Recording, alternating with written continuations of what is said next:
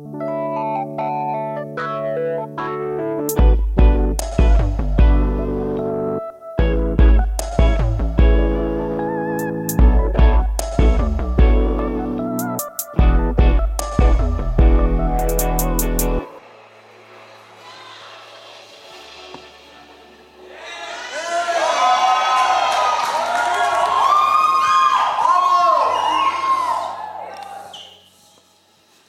pressão, hein?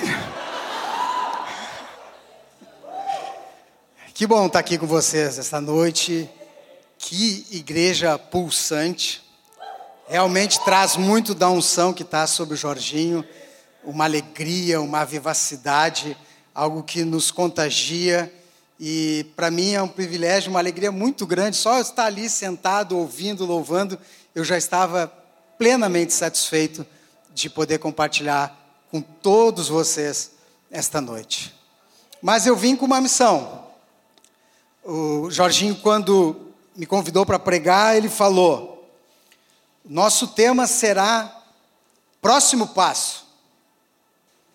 Tema legal, não acha? Porque o próximo passo fala a respeito de todos nós. Por mais que tenhamos vidas diferentes, estejamos em um momento da nossa história diferente e, tenhamos características diversas, tem uma coisa que eu acho que é igual para todos.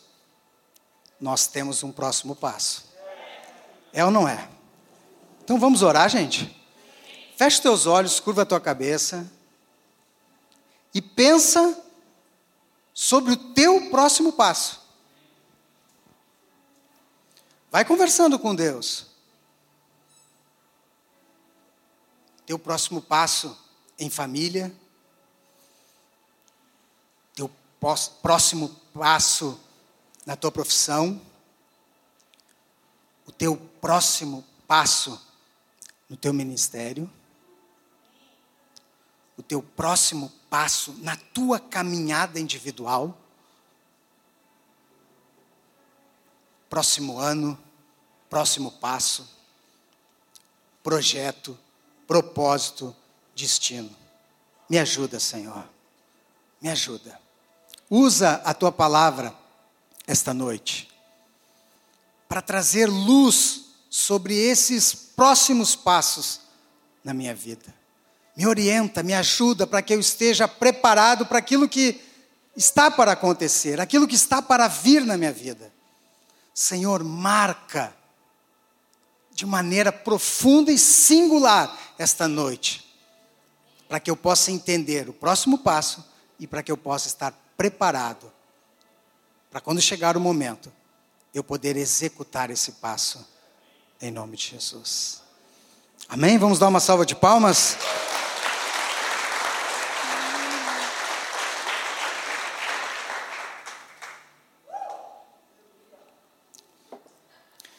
Então eu queria conversar com vocês a respeito de um texto que está lá na carta de Paulo, do apóstolo Paulo, carta de 1 Coríntios, capítulo 13, versículo 8. Isto.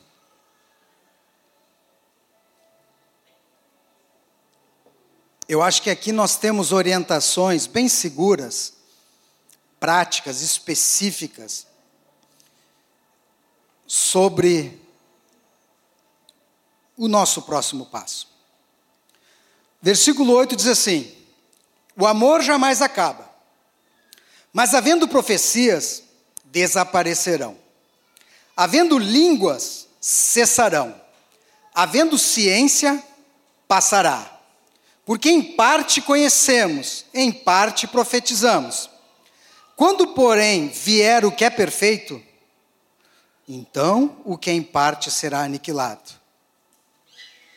Quando eu era menino, falava como menino, sentia como menino, pensava como menino. Quando cheguei a ser homem, desisti das coisas próprias de menino. Porque agora vemos como que em espelho, obscuramente. Então veremos face a face. Agora conheço em parte, então conhecerei como também sou conhecido. Agora, pois, permanecem a fé, a esperança e o amor. Esses três, porém, o maior é o amor. Amém? Amém. Coloca assim a mão no teu coração. Diz assim: Fala comigo, Espírito Santo. Fala comigo, Espírito Santo.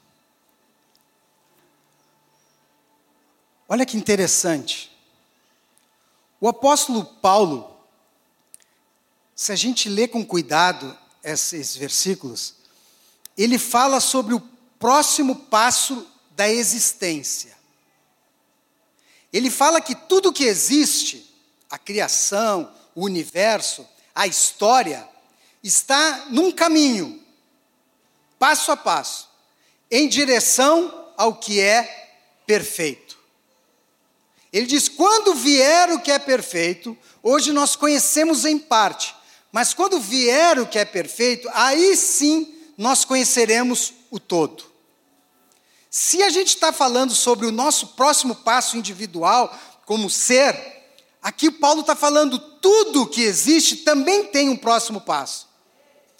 E nesse próximo passo, quando a gente fala em próximo passo, a gente pensa assim: ganhar, prosseguir, avançar, conquistar. Mas o apóstolo Paulo fala que no próximo passo da existência também tem o deixar.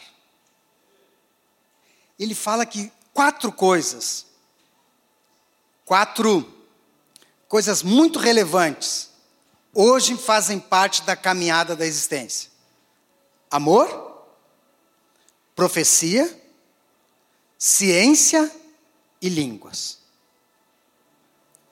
Essas quatro coisas cooperam, ajudam, impulsionam a existência em direção ao que é perfeito, para que ele venha. Quem é o perfeito que virá? Jesus. Mas fala da perfeição como a realização, como a consumação dos séculos, quando tudo se realizará. Fala em perfeição, tudo que é belo, tudo que é perfeito, tudo que é correto, tudo que é justo.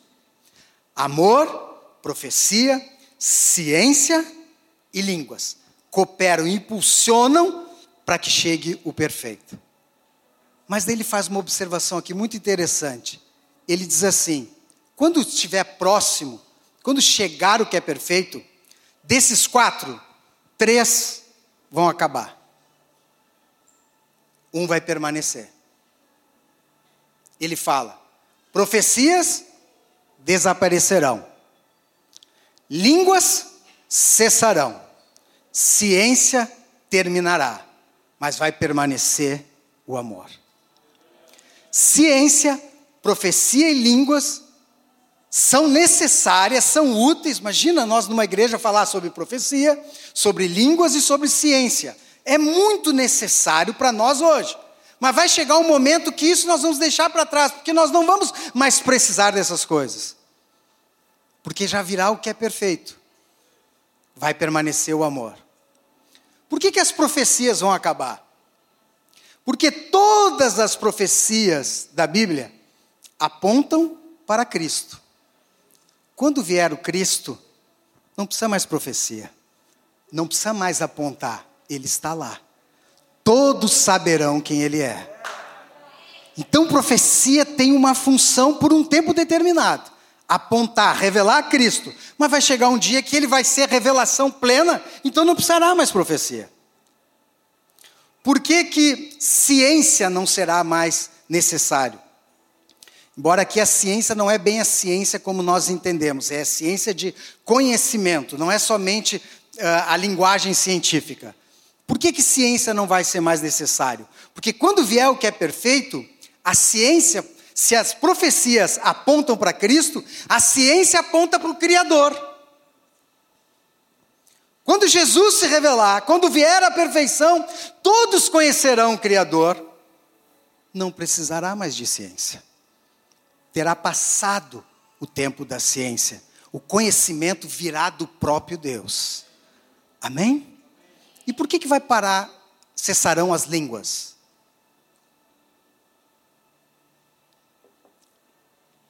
Porque línguas apontam para o mistério. Quem ora em línguas, ora em mistério.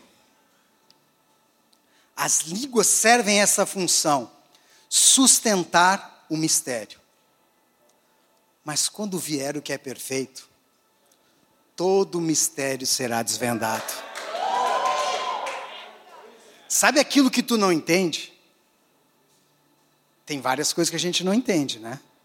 Coisas da vida, coisas nossas, coisas que aconteceram conosco, coisas que aconteceram com a humanidade, coisas que acontecem com os homens, coisas que acontecem com as nações. Muitas vezes a gente olha para aquilo e diz assim: Eu não entendo. Eu não entendo por que, que teve que acontecer assim, por que, que Deus permitiu isso, por que, que isso veio a se realizar, por que, que as coisas têm que ser assim. Mistério. As línguas sustentam o mistério até aquele dia, quando vier o que é o perfeito, e aí todos nós vamos dizer: agora eu entendi tudo. Quero dizer uma coisa para ti. Fica firme. Fica firme. Um dia tu vai entender. Feche teus olhos. Ministra com a tua alma. Diz assim: Um dia eu vou entender. Um dia vai cessar as línguas. Um dia não haverá mais mistério. Um dia eu vou entender. Hoje eu não entendo. Por isso eu preciso de línguas. Preciso orar em mistério. Mas um dia eu entenderei. Esses três elementos: profecia, ciência, línguas, serão deixados de lado. E o amor permanecerá. Então, Paulo está dando esta orientação profética, falando de coisas muito profundas e maravilhosas. Olha o entendimento e alcance do apóstolo Paulo para ele perceber como a história caminha. Ele está falando de coisas demasiado grandiosas. Concorda comigo? Mas parece que no momento ele diz assim: deixa eu deixar mais claro. Eu quero comparar com a tua história. Eu estou falando de, da história do mundo, da história da criação, da história do universo, da história de todas as coisas. Nisso, algumas dessas coisas vão desaparecer, outras vão permanecer. Assim como na tua história. Aí ele faz um recorte. Estamos olhando para o todo, agora vamos olhar em parte, vamos olhar para nós. E ele diz assim: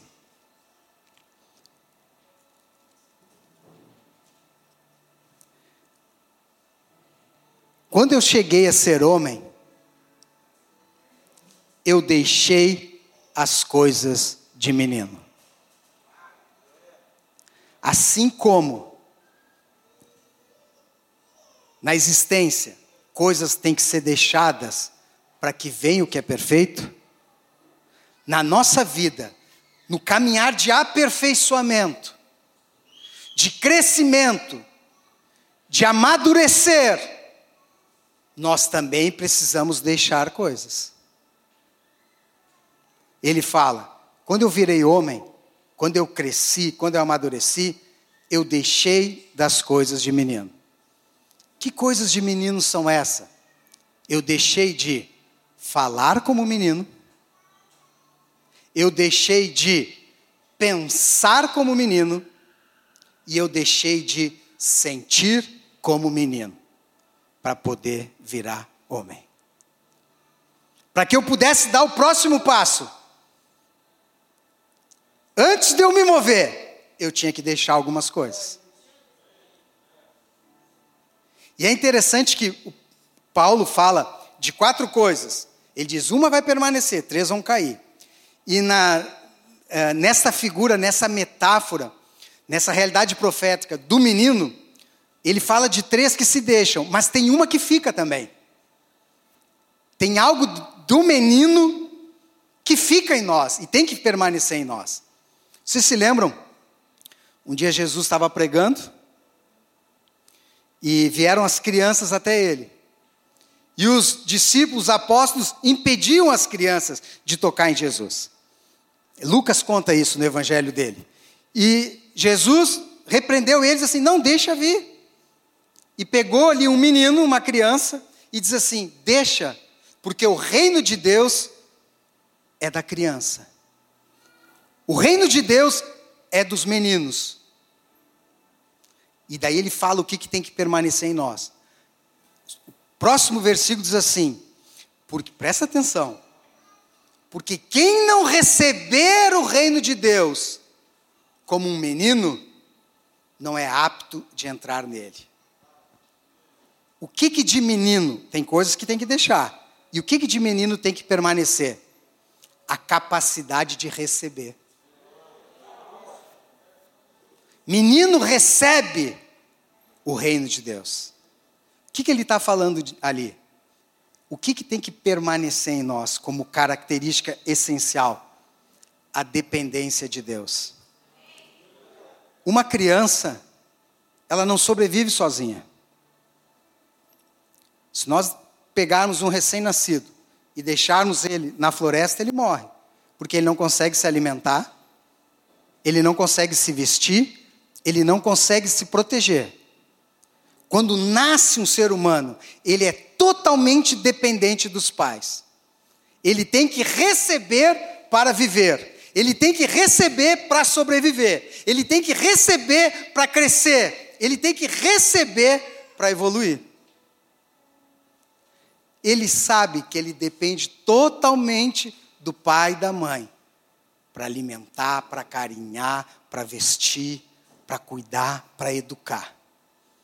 O ser humano nasce totalmente dependente. Da mesma forma, a gente só vai entrar no reino se a gente aprender a depender de Deus. Se a gente souber receber as coisas do Senhor. Amém? E tu quer ver outra característica do menino que tem que permanecer em nós? Isso na vida em igreja é fundamental. Criança vive sem saber como as coisas são. Criança não sabe como é que a água chega na torneira. Ela só vai ali e bebe.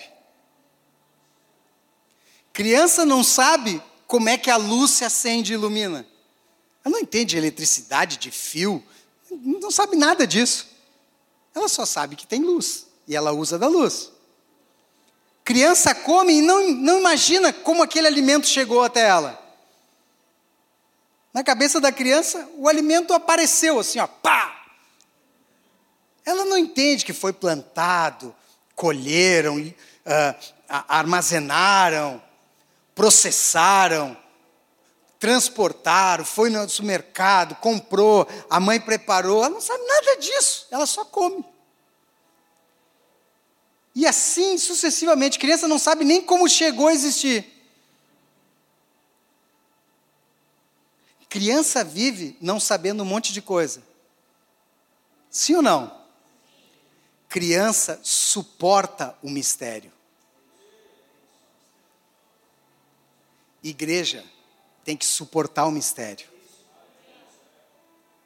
Muitas vezes a gente pensa que vem na igreja para desvendar o mistério. Que a igreja seria um instrumento de Deus para desvendar o mistério. Mas muitas vezes a função da, da igreja é celebrar o mistério. É ter temor, reverência e respeito diante do mistério, que é a vida e que é o Senhor. Quantas vezes nos perguntam coisas de Deus? A gente tem que ter a humildade, a maturidade de dizer, não sei. Mas como é que tu pode crer se tu não sabe? Eu digo, se eu soubesse, não precisava crer. Eu só creio porque eu não sei. Eu creio porque eu confio. Diante daquilo que eu não sei, a minha resposta é a fé. Eu creio. Muitas das coisas a gente sabe que foram reveladas, mas muitas coisas nós não sabemos. Então eu creio. O menino aceita viver no ambiente de mistério, até que ele aprenda e saiba todas as coisas. Mas três coisas são necessárias que eu deixe,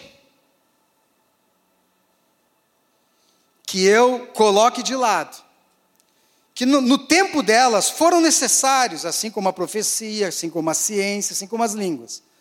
Mas chega um momento que eu não posso mais fazer uso dessas coisas. O que, que eu tenho que deixar? Primeiro, falar como menino. Próximo passo em direção à perfeição, o próximo passo em direção ao amadurecimento, tem para ti um novo falar. É interessante que o Antigo Testamento, ali nos profetas, tem gravado várias profecias em relação a Jesus. Além de dizer que viria o Messias, viria o Cristo, aquele que seria o Filho de Deus que ia nos salvar, também dava vários sinais para que a gente estivesse atento, para reconhecer, quando ele viesse, esse é aquele que as profecias revelavam. O que, que falava ali no Antigo Testamento a respeito de Jesus? Primeiro, ali, vai nascer de uma virgem. Era um sinal. Segundo, nascerá em Belém. Outro sinal. Terceiro, será conhecido como Nazareno. Terceiro sinal. Entrará, virá da tribo de Davi. Outro sinal. Entrará em Jerusalém, montado num burrinho. Outro sinal. Curará as pessoas pregará aos pobres, vários sinais. Quer ver um, um sinal bem interessante? Isaías diz assim: quando ele vier, olha que legal isso, cara. Vou dar uma outra dica para vocês reconhecer ele. Ele não gritará, nem se exaltará. Isso para mim é impressionante. Porque não fala simplesmente do conteúdo que Jesus vinha dar, mas também da maneira como ele ia falar. Será outro sinal, outra característica. Vocês vão procurar, vai ver, ele não vai gritar. Ele não vai se exaltar. O falar dele será diferente. Nosso falar também tem que ser como de Cristo. Quantas famílias, quantos, quantas empresas, quantas igrejas acabam sendo prejudicadas, feridas, encontram dificuldades, porque não se sabe falar. Ainda falam como meninos o quanto na minha fala ainda é fala de menino.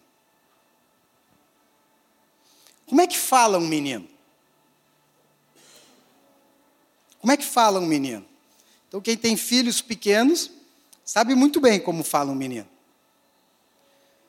A criança, ou ela adota um tom agressivo, grita, esperneia,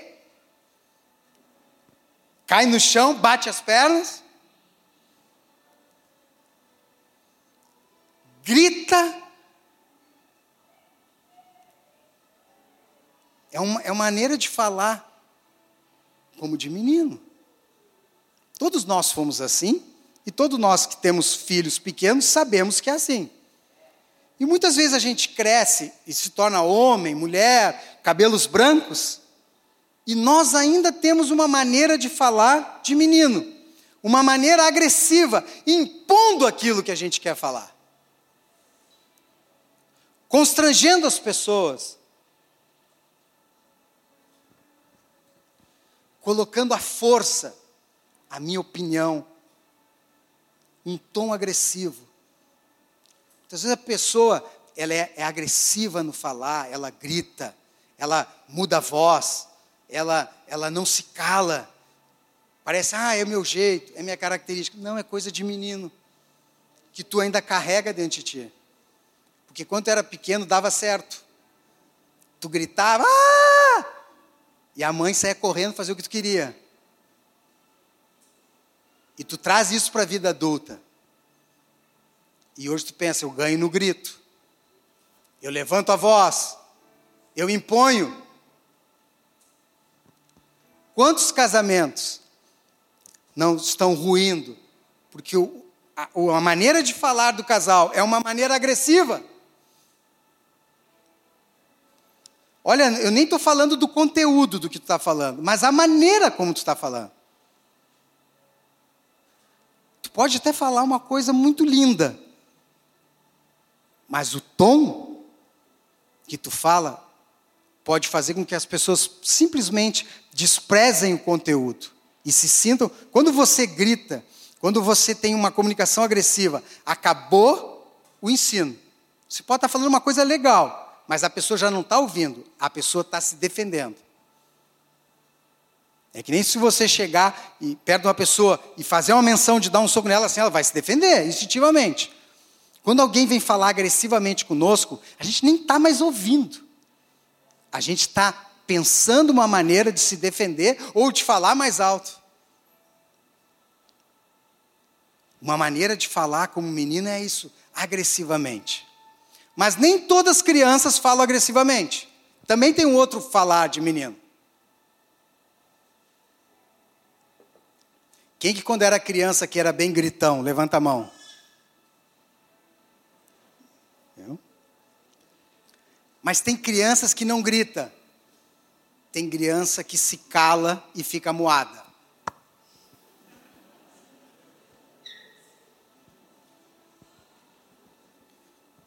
Que, que foi?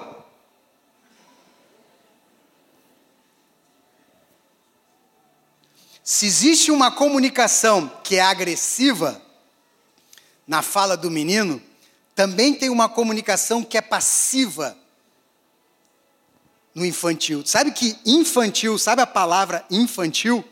Infantil, na sua etimologia, quer dizer aquele que não sabe falar. Então, o infantil é aquele que não sabia falar. Quando ele começava a falar, já deixava de ser infantil. Então, muitas vezes, nós adotamos uma outra estratégia de comunicação. Eu não grito, eu não imponho, eu não falo alto, eu não sou agressivo, eu me calo. Eu guardo as palavras, eu emudeço, eu não explodo para fora eu implodo. Eu fico triste, eu fico doente, eu me anulo, eu me sinto mal. Simplesmente eu não falo. Nas reuniões, na conversa de amigos, na minha casa, com meu cônjuge, eu me calo, eu não falo. Na esperança que algum dia alguém me entenda sem eu ter que falar.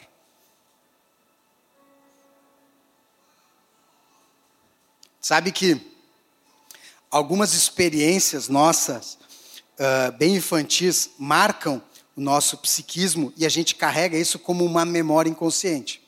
Um dia, tu estava no berço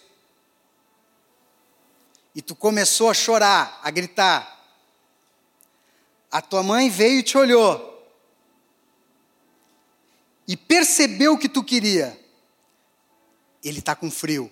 Foi lá e me tapou. Outro dia eu gritei e a mãe chegou lá e disse assim: Ele está com fome. Me deu de mamar. Outro dia eu gritei, a minha mãe olhou e disse assim: Está com cólica. Fazer uma massagem na barriguinha dele. E eu naquela meu modo infantil de ser, disse assim: que coisa legal. Quem me ama, eu não preciso nem falar o que eu estou sentindo, ele entende. Se me ama de verdade, sabe. Aí um dia tu está homem maduro, dirigindo no carro com a tua esposa, tu olha para ela, ela está chateada. E daí você pergunta: o que aconteceu? Ela disse: Nada.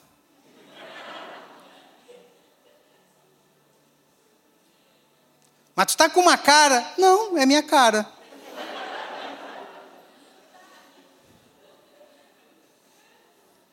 Em outras palavras, adivinha. Adivinha. Se tu me ama, tu sabe por que eu tô assim. Eu não preciso nem te falar, tu tem que descobrir, entender e mudar. Eu não vou falar nada. Eu não vou falar nada. É óbvio. É uma comunicação infantil. Eu não quero falar. Eu quero que tu descubra. Porque se é amor mesmo, tu sabe. A minha mãe sabia, como é que tu não vai saber? A gente fica procurando experiências infantis na relação. E daí nos tornamos passivos. Tu vai murchando. Não fala nada. Tem meninos que são meninos e meninas, né? Agressivos no falar. Tem meninos e meninas que são passivos no falar. E tem meninos e meninas que têm outra maneira, que são uma mistura dos dois, são passivos agressivos. Como é que é o passivo agressivo? Criança tem muito disso. Eu não vou falar, mas eu vou me vingar.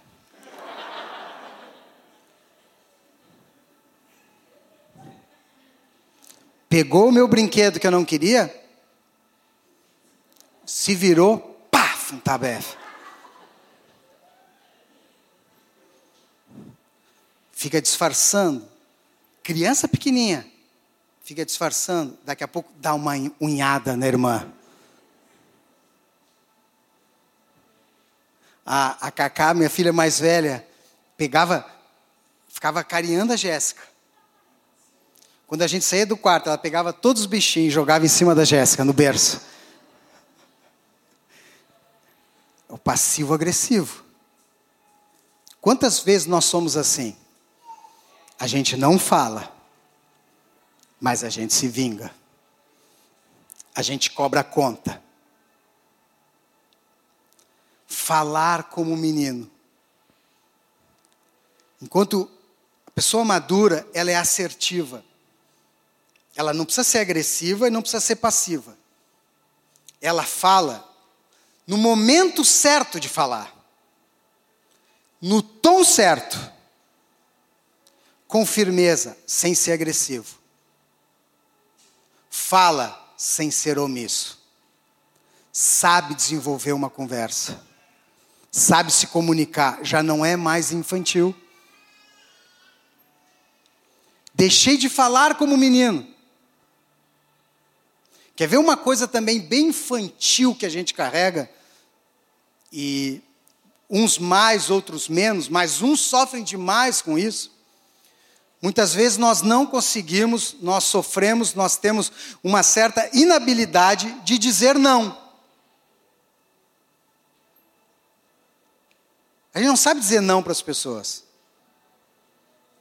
Quanta gente eu trato assim? Ai, me pediu meu vestido emprestado. Logo aquele, aquele nem morto. O que, que tu fez? Emprestei, né? Mas tu não queria? Não. Mas por que tu não disse? Ah, fica chato. Muitas pessoas sofrem por não saber dizer não. Por que, que isso é infantil? Por que, que tu não, não diz não quando tu quer dizer não? Inclusive, a Bíblia fala que o teu sim, sim, teu sim seja sim e o teu não seja.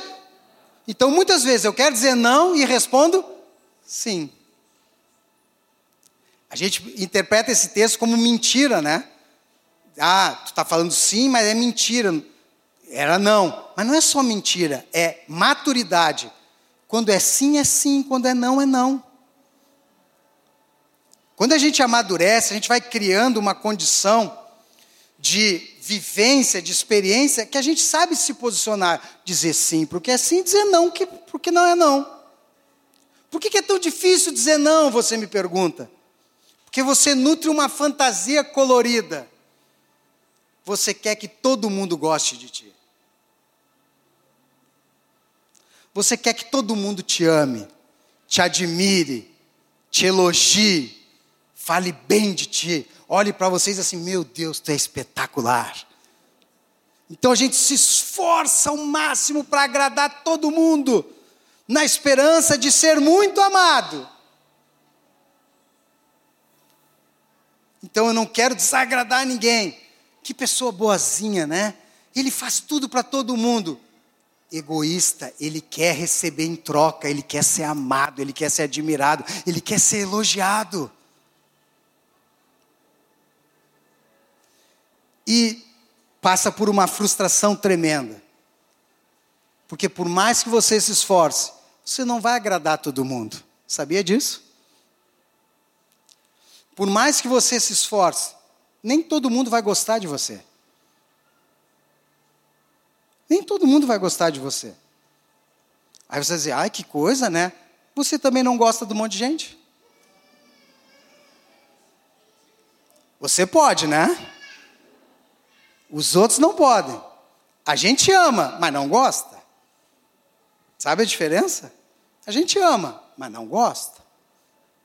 Só que a gente quer ser único, quer que todo mundo me ame. Então você não sabe dizer não. E tem gente que sabe dizer não, mas também tem uma postura infantil. É assim, ó. Por exemplo, acabou o culto aqui, para você entender. Eu entro no carro, a Soraya, minha esposa, diz assim: Luciano, vamos comer um, um lanche? Eu digo: Não, tá tarde. Não, não quero. Aí ela fica chateada. Ela fica fechada. Aí eu digo assim: Tu é ingrata, né? Eu faço tudo por ti. Só dizer um não tu fica braba.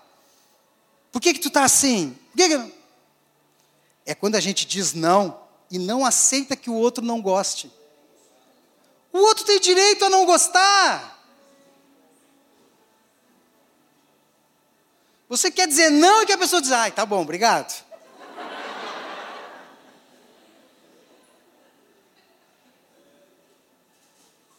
Às vezes a gente diz não e fica muito chateado que o outro não gostou. É o menino não quer deixar a mãe chateada. Então ele, ele quer ser amado mesmo dizendo não. Como nós somos carentes. Como nós somos carentes como essas coisas nos impedem de dar o próximo passo. Não dizer não, né? Um dia, Jesus estava pregando, orando e expulsando em Cafarnaum, e veio uma multidão. Quando começou a escurecer, depois de Jesus ter pregado, orado, libertar as pessoas, Jesus diz assim para os seus discípulos: fiquem aqui que eu vou orar. E a Bíblia fala que ele vai para um lugar ermo, um lugar deserto, e fica orando. A noite inteira. De manhã, não sei bem que horas, os discípulos encontram Jesus. E Simão, sempre Simão, Pedro, né? Diz assim: Todos estão te procurando. Já dando bronca em Jesus. Tá todo mundo atrás de ti e tu sumido. Tu não atende telefone, não responde WhatsApp. Tá um povão lá. Mais gente para tu orar, mais gente para tu libertar, mais gente para ouvir o teu conselho, mais gente para tu ensinar. Tá um povão lá. Jesus olhou para os discípulos. Olha que coisa, gente. Jesus olhou para os discípulos assim: não vamos para lá, nós vamos para outras cidades, em direção a Jerusalém. Gente, tu imagina se os discípulos não ficarem dizendo assim, ó, Jesus, maior povão aí necessitado, vieram de longe, viajaram a noite inteira, gente doente, gente endemoniada, gente perdida, clamando por ti, e tu diz: não, vão para outra cidade? A gente lê isso assim e pensa, ah, que legal. Mas pode ter certeza. Tu imagina alguém voltando lá e dizendo assim: tá, Jesus? Cadê? Ó, oh, foi embora. Foi para outra cidade. Qual é a outra cidade? Bah, nem sei. Deve ter gente saindo falando mal de Jesus. Deve ter gente dizendo assim: esse Jesus não era tudo aquilo que me falava. Deve ter gente que saiu magoadíssima com Jesus. Mas por que, que Jesus teve a capacidade de dizer não? Porque ele sabia que tinha que ir para outras cidades e para Jerusalém, porque ele tinha que morrer na cruz. Inclusive, morrer na cruz por aqueles que procuravam ele lá em Cafarnaum. Sabe por que, que Jesus teve a capacidade de dizer não? Porque ele sabia o grande sim dele. O sim dele era a cruz. Quando tu descobre o teu grande sim, fica tão mais fácil dizer não. Quando tu não sabe qual é o teu sim, aquilo que tu diz, é isto, é minha missão, é minha vida, é o meu propósito, é o meu destino, é quem eu sou, é isto. Quando tu não sabe, tem um monte de coisa legal, tem muita oportunidade boa. Aí tu vai dizendo sim, sim, não, e tu nem sabe bem o que tu está falando. Tu tem que descobrir o teu sim, para daí tu vai poder dizer com firmeza os teus nãos. Os teus nãos. Eu tenho que deixar de falar como menino. Deixar de falar como menino e deixar de pensar como menino. Bom, pensar sobre como menino.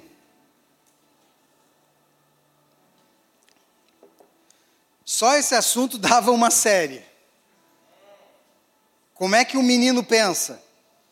Como é que uma pessoa madura pensa?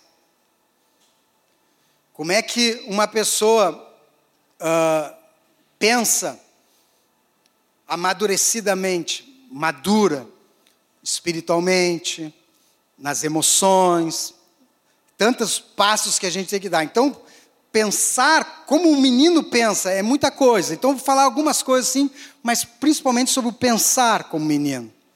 Não adianta você ser homem feito, você ser uma mulher e ainda pensar como uma menina. E ainda pensar como menino. Isso impede, prejudica tu dar o teu próximo passo. Faz você estragar o teu casamento, faz você complicar a tua família, faz você titubear na tua vida profissional, faz o teu ministério ser comprometido. Por mais que tu tenha talento, por mais que você tenha capacidade, você vê um homem feito, mas ainda pensa como menino. Pensa e sente como menino. fica difícil dar o próximo passo. Pensamento infantil.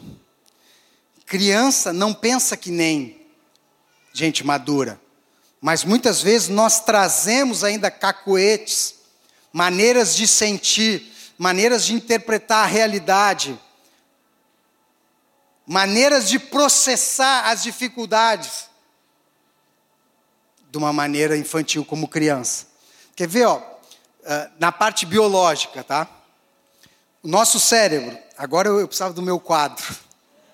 Aí eu uso lá no consultório, eu comprei um quadrozinho assim, estava faltando isso. 40 minutos já? Meu Deus, Jesus, misericórdia. Aí eu uso um quadrozinho, agora eu precisava. O cérebro de uma criança, ele não nasce pronto. Ele amadurece, ele desenvolve. Tá bem? E ele desenvolve de trás para frente.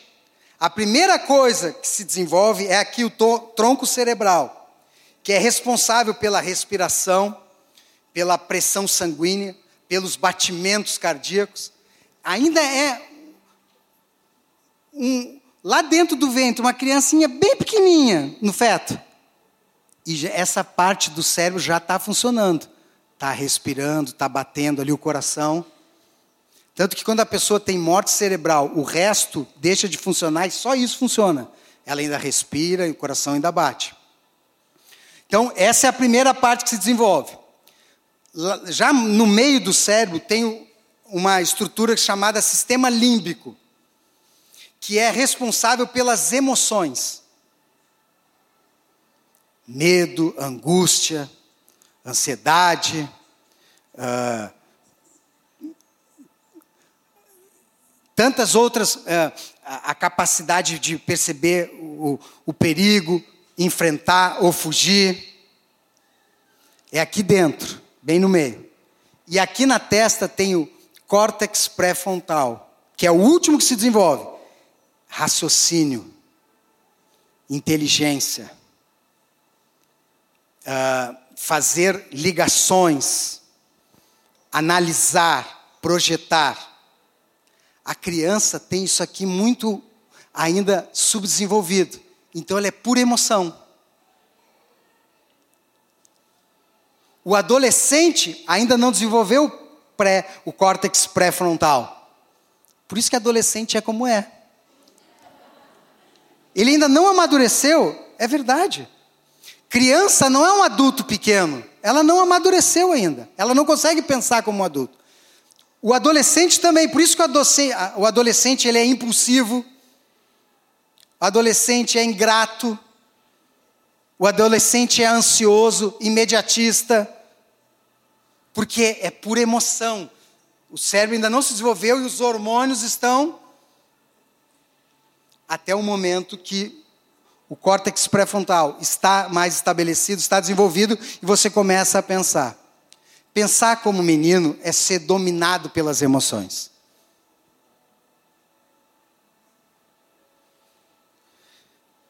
Rapidinho, Jesus. Uh, nós temos que ter. O pensamento maduro é um pensamento equilibrado. Equilíbrio. Guarda essa palavra: equilíbrio. É você saber dosar as emoções com a razão. É você, através da razão, analisar e interpretar a emoção.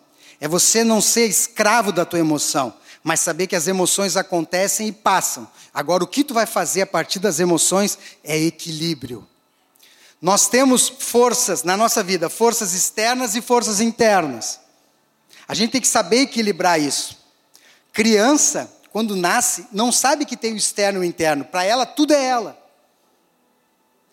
Por isso que se o pai e a mãe estão brigando ali, a criança chora, porque ela pensa que é ela. Se o cachorro late, ela chora, porque ela pensa que é com ela. Ela não tem ainda essa capacidade de perceber essa uh, fronteira entre o que é externo e o que é interno. Para ela é tudo a mesma coisa. Pensar como menino é tudo a mesma coisa. Uma coisa é você sentir, outra coisa é você agir. Você pode sentir ira, mas não pequeis. Você pode sentir ira, mas não deixa que o sol se ponha sobre a tua ira. Isso é gerenciar as tuas emoções. Isso é saber organizar a maneira de pensar. Criança é muito autorreferente. Ela pensa, como eu disse para vocês, é tudo com ela. E muitas vezes nós somos assim também. A gente pensa que tudo é a respeito da gente. Se eu venho aqui na igreja Jorginho e não me deixa uma cadeira, eu fico chateado. Se eu estou aqui falando, alguém ri lá, já digo, bah, está rindo de mim. O Jorginho está nervoso, passa por mim, eu não cumprimento eles assim, Jorginho não gosta de mim. Eu acho que tudo é referente a mim eu ainda penso como menino, sinto como menino. Para encerrar, se uma criança não sabe, não, não conseguiu amadurecer ainda, ela ainda não pensa como uma pessoa madura, ela não sente como uma pessoa madura, o que, que eu posso exigir da criança? O que, que eu posso exigir da criança? Que ela se comporte bem o máximo que ela pode fazer é se comportar, porque ela não pensa ainda como maduro e não sente como maduro. Eu acho que as nossas igrejas têm um problema. A gente cria um monte de gente comportada. Você vem aqui, você aprende a se comportar, não amadurecer. No máximo você é um bom comportado. Eu tenho alguns pacientes meus que são empresários, para ilustrar isso que eu disse. E eles me dizem assim: é triste que eu vou dizer, mas é verdade. Eles dizem assim: eu tenho algumas vagas lá de emprego, mas eu não ofereço para crente nem para gente da igreja. Porque eles dão mau testemunho, eles são maus profissionais, eles chegam atrasados, eles não respeitam a autoridade, eles misturam as coisas. Toda vez que eu contratei crente, deu problema. É triste isso, né? Não era para ir lá um crente, um cristão e mudar aquela empresa? O problema é que a gente é comportado na igreja, mas não é maduro. A gente aprende a se comportar. Criança é comportada. Fica sentadinho, não grita, não mexe. Quando o pai olha para o lado, ela faz uma bagunça. A gente é assim. Você vem para a igreja, começa a ser transformado. Você deixa de participar, já começa a se comportar mal. A transformação não foi na tua essência, foi no comportamento. Foi no, tu não entendeu por que, que você tem que ser diferente. Tu não entendeu a transformação. Tu não entendeu o que Deus fez na tua vida. Tu aprendeu a se comportar. E quando dá, você se comporta mal. Próximo passo. Eu tenho que deixar de falar como menino, pensar como menino, sentir como menino. Vamos ficar de pé?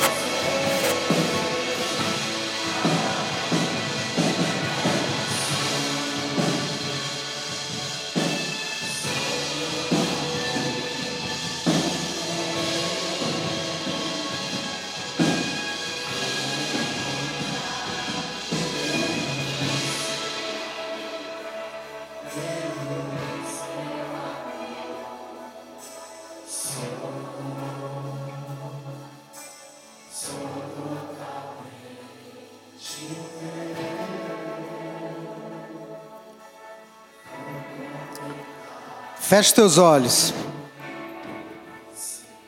Esteja bem focado no que vai acontecer agora, tá bem? Eu vou orar contigo. Mas antes de orar, eu quero te contar uma história. Quando Davi estava deitado na cama, no leito, leito de morte, leito que ele iria morrer, seus últimos dias de vida, ele precisava organizar a passagem do trono, o legado, a herança. E ele chama Salomão, seu filho. E Salomão vai ao lado da cama que o pai está para morrer. Você imagina a emoção daquele homem. Sabendo que era, se não o último, um dos últimos encontros com o pai dele. E o pai dele havia estabelecido que ele seria o próximo rei.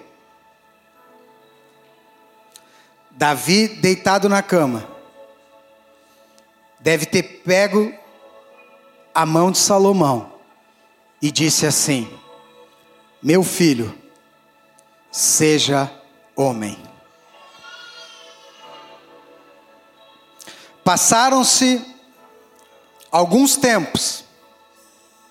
Davi já é o rei, já está sentado no trono, já tinha assumido Israel. Deus aparece para ele e diz: Pede-me o que tu quer. Sabe qual é a primeira coisa que Salomão fala? Senhor, eu não passo de um menino.